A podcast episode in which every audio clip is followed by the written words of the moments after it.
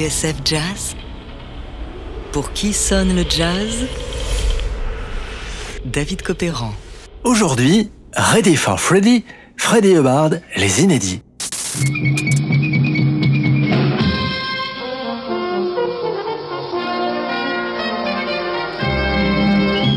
Mesdames, Mesdemoiselles, Messieurs, bonsoir. J'espère que vous avez passé un bon dimanche.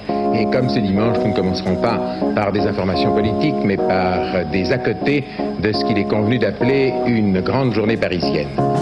Nous sommes le 25 mars 1973. Comme chaque dimanche, Léon Zitrone ouvre ses 24 heures sur la une avec les petits à côté qui font le sel de la vie parisienne. Ce jour-là, à Auteuil, il fallait jouer le 25, le 8 et le 19. Dans le prix du président de la République, il y avait 30 chevaux. Un nombre jamais atteint, en tout cas pas depuis un quart de siècle. Mais l'événement à ne pas manquer ce jour-là, c'était au studio 104 de la maison de l'ORTF.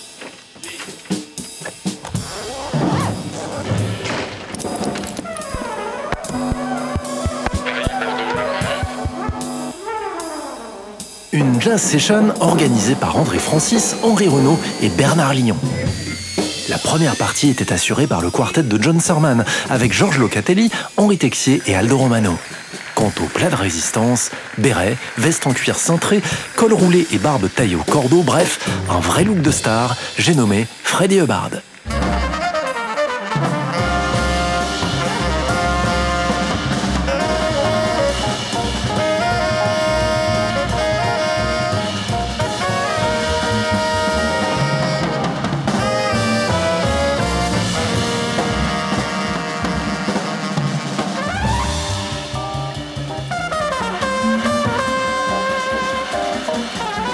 Mais au fait, Freddy Hubbard, qui est-il vraiment? Eh bien, pour le savoir, on peut compter sur la sagacité du regretté André Francis. Frédéric Dowen, dit Freddy Hubbard, est un compétitif natif en 1935 d'Indianapolis qui a joué avec tout le gotha du jazz de ces 15 dernières années. Il a travaillé longtemps avec les Jazz Messengers d'Art Blakey, mais aussi avec J.J. Johnson, Swag Hampton, Oliver Nelson, Herbie Hancock, qui sont parmi les meilleurs représentants du style post-bop. Mais aussi avec des maîtres actifs de l'avant-garde comme John Coltrane, Eric Dolphy et Ornette Coleman. Son style, servi par une technique exceptionnelle, est le reflet de ses divers emplois. Les extraits du concert que nous vous présentons le montrent sous son meilleur jour actuel. Et il n'a pas tort, André.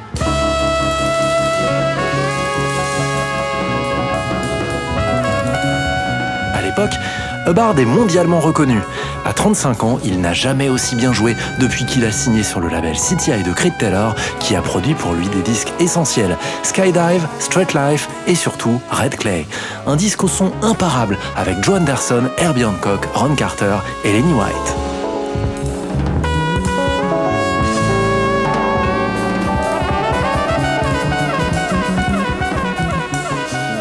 Red Clay, où la symbiose entre exigence du hard bop et sexiness du funk, à un moment où Miles Davis a succombé aux sirènes du rock. Pour Hubbard, c'est le coup parfait. Et si la relève du jazz, c'était lui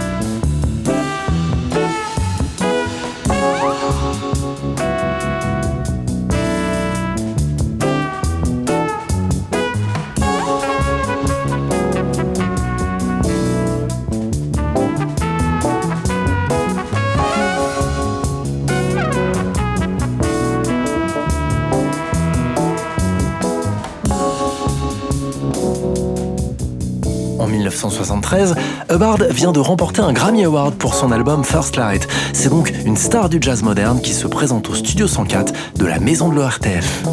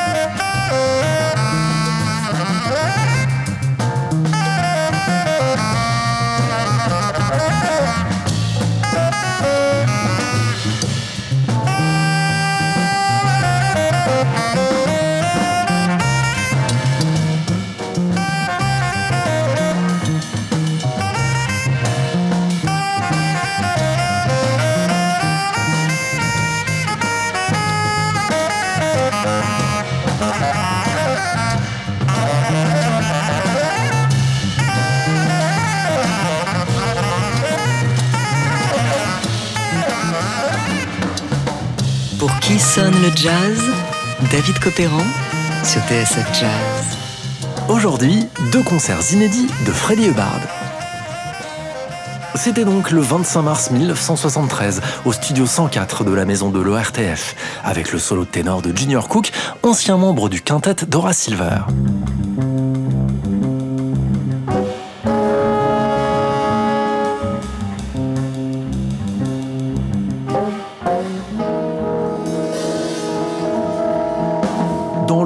213 de Jazz Magazine, de mai 73, j'ai retrouvé ce compte-rendu croustillant du concert. Concert qui a visiblement froissé le journaliste Alain Gerbert. Je cite. Je commence à avoir un mauvais pressentiment, moi. J'ai dû partir au bout d'un quart d'heure, peu apte à supporter davantage la vulgarité du répertoire, style Messengers de série, l'insignifiance plastronnante du claviériste George Cables et du bassiste Kent Burnkley, le mécanisme de Michael Carvin, batteur à redite, effet le son su par cœur, et Junior Cook, qui n'est évidemment que Junior Cook.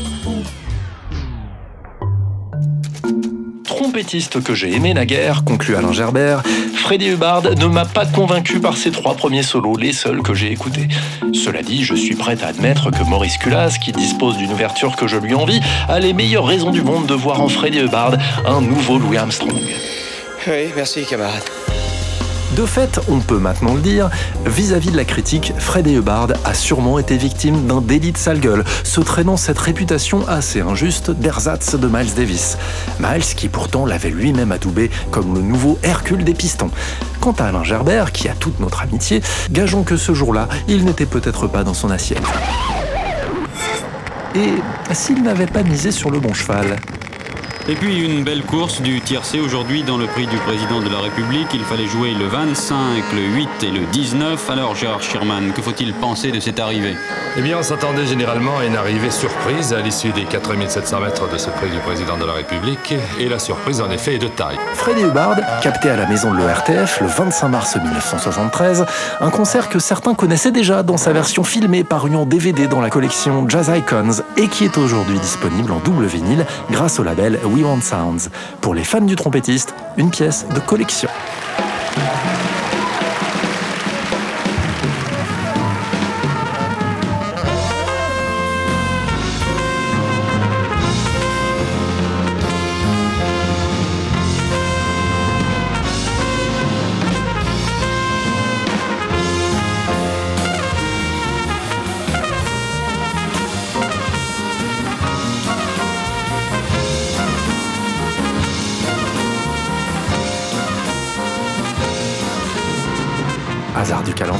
Un autre enregistrement de Freddie Hubbard vient de refaire surface. C'est Live at Fabric, enregistré à Hambourg par la radio publique allemande, la NDR, en 1986. Ça s'appelle Live at Fabric tout simplement, et c'est édité dans la collection Jazzline. Alors, êtes-vous ready for Freddie Mesdames et messieurs, notre édition est terminée. Euh, Je donne rendez-vous à certains d'entre vous qui aiment les courses à sport dimanche. En tout cas, je vous souhaite une très bonne soirée. Merci.